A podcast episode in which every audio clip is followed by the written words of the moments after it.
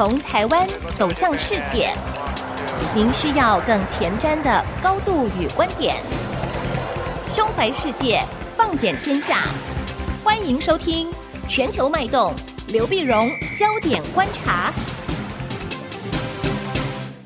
各位听众朋友，大家好，我是台北东吴大学政治系教授刘碧荣。今天为您回顾上礼拜重要的国际新闻呢。上礼拜国际新闻其实非常多哈，但是每一个新闻呢，其实都会有一些深远的影响。我们按照时间的序列来看，我们先看上礼拜二，二月十三号礼拜二的时候呢，韩国宣布跟古巴建交。这对韩国来讲当然是个外交的突破，因为从一九五九年古巴革命之后呢，嗯，和韩国断交。而现在双方终于复交，韩国跟美国是坚强的盟邦，而古巴呢跟北韩的关系非常好。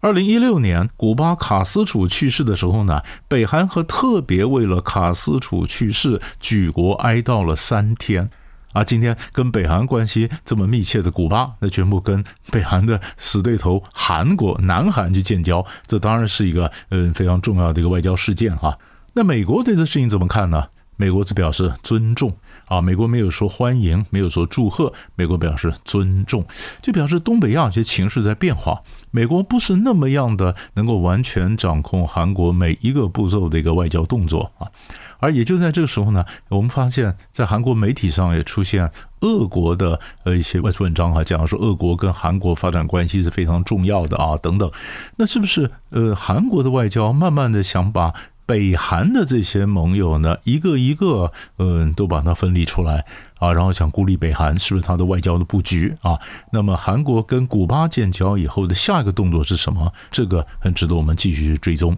这是我们上个礼拜追踪的第一个新闻。第二新闻呢，就看礼拜三，二月十四号，二月十四号，印尼举行总统跟国会的大选。像印尼人口非常多啊，一万七八千个岛，这么大的幅员广阔的这个民主选举啊，能够在一天之内选完啊，虽然计票要比较多的时间，但一天之内完成这样选举，那也是非常大的一个政治工程了。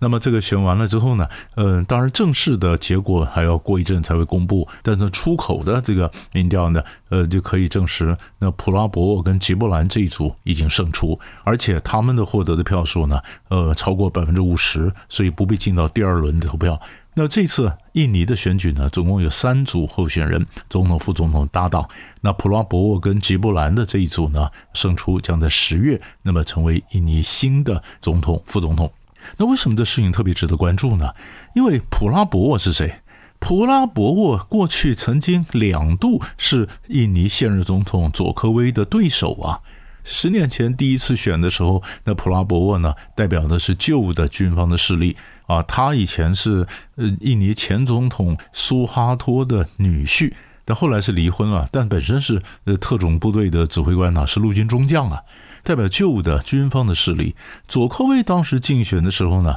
呃，二零一四年选举时候，他是这个雅加达省的省长，他是一个地方的政治人物，对抗中央的庞大的家族，结果呢，他赢了，赢了。那么就第二任在选的时候呢，呃，旧势力不放弃，再推普拉博沃出来，再跟佐科威再一战，结果还是输了，还输了。可见呢，印尼的政府已经改变，旧的势力人逐渐的式微啊。也就在旧势力示威的时候呢，那么呃，佐科威决定说，那我就拉普拉博沃入阁，所以他是一个多党的一个政府，然后把所有的他可能他潜在敌人通通拉进来。啊，那所以政治上非常的一个调和，拉进来普拉博沃呢进来，在佐科威第二任政府里面担任国防部长，但是他跟佐科威不是同个党嘛，佐科威呢是斗争派民主党啊执政党，那么普拉博沃呢是大印尼运动党。啊，那当然，在他这个多党的这个政府里面，印尼总统两任完不能再第三任了，所以在呃进行总统大选之前呢，那么佐科威的呃自己的执政党呢，民主党斗争派本来就推出中爪哇的省长甘加尔，那么担任候选人，当然自己执政党推出来的佐科威当然表示支持，可是今年他情况改变了，他说他要中立。他没有表示支持他执政党的这个候选人，反而派他的儿子吉布兰去担任普拉博沃的副手，做他的副总统候选人。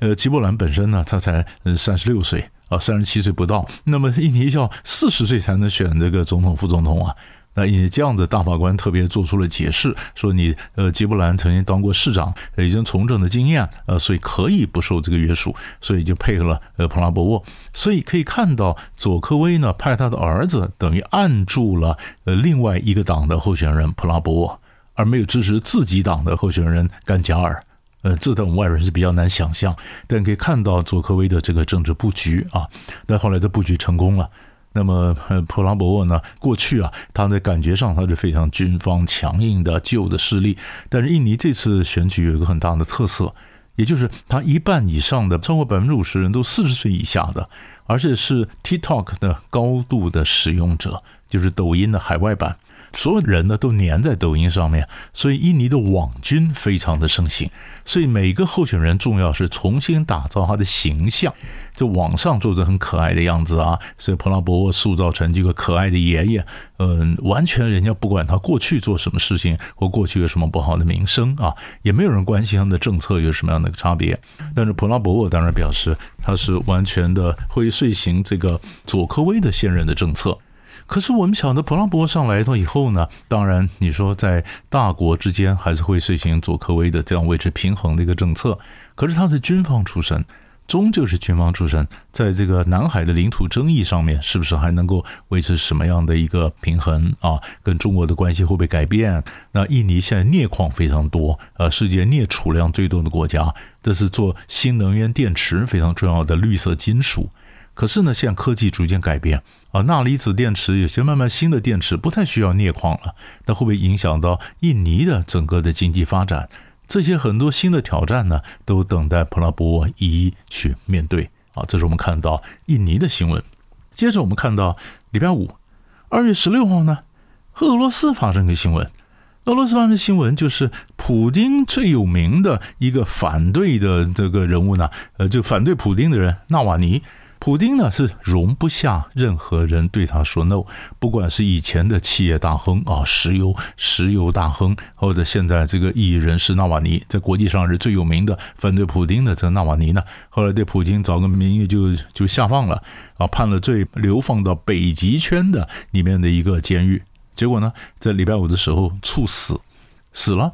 死了就是等于他一下吃完饭以后没什么理由，后来就猝死。那猝死呢，就普丁过去的这个呃留下记录当然也是非常坏啊。包括如果你跟他不合的话，那么也许把你整肃了，呃，也许让你忽然中毒了啊，也许忽然飞机失事了啊。那么所以现在这个纳瓦尼是怎么死的？家属当然说要给个交代。那国际上也谴责呃普丁啊，但是俄罗斯说要解剖才知道啊，在调查。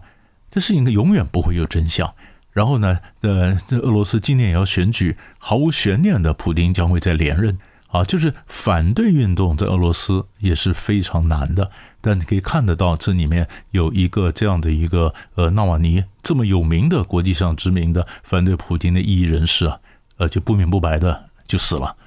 啊。这是上个礼拜五。那么还有一个新闻值得我们关注的是礼拜天。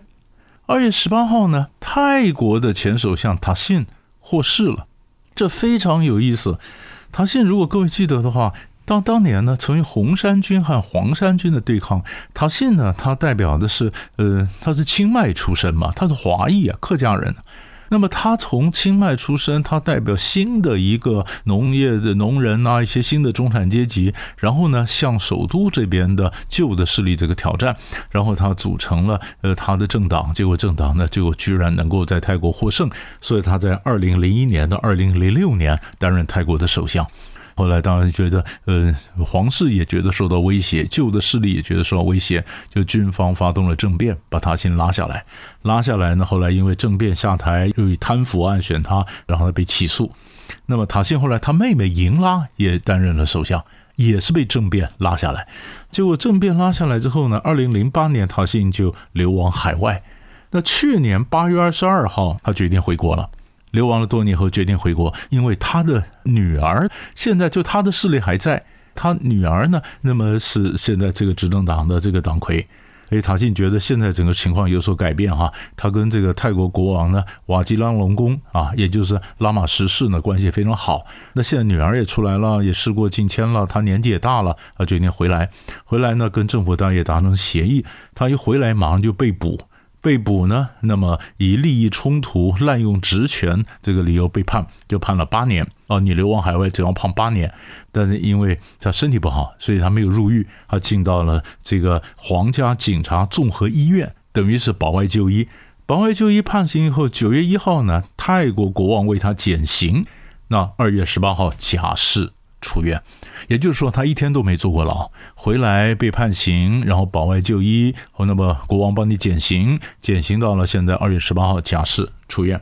那么现在我们晓得执政党为泰党的党魁是塔信的幺女贝东丹，贝东丹呢，所以的整个情势改变，他的势力也还在，国王也支持他。那塔信出来以后，他下一步会怎么做？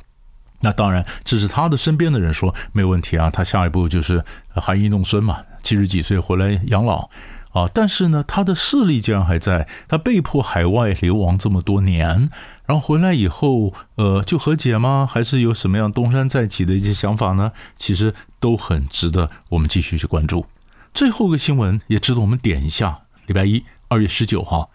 俄乌战争啊。俄国在拿下九个月以来最大的收获，就完全控制了乌东这个城镇阿夫迪夫卡这个焦炭厂。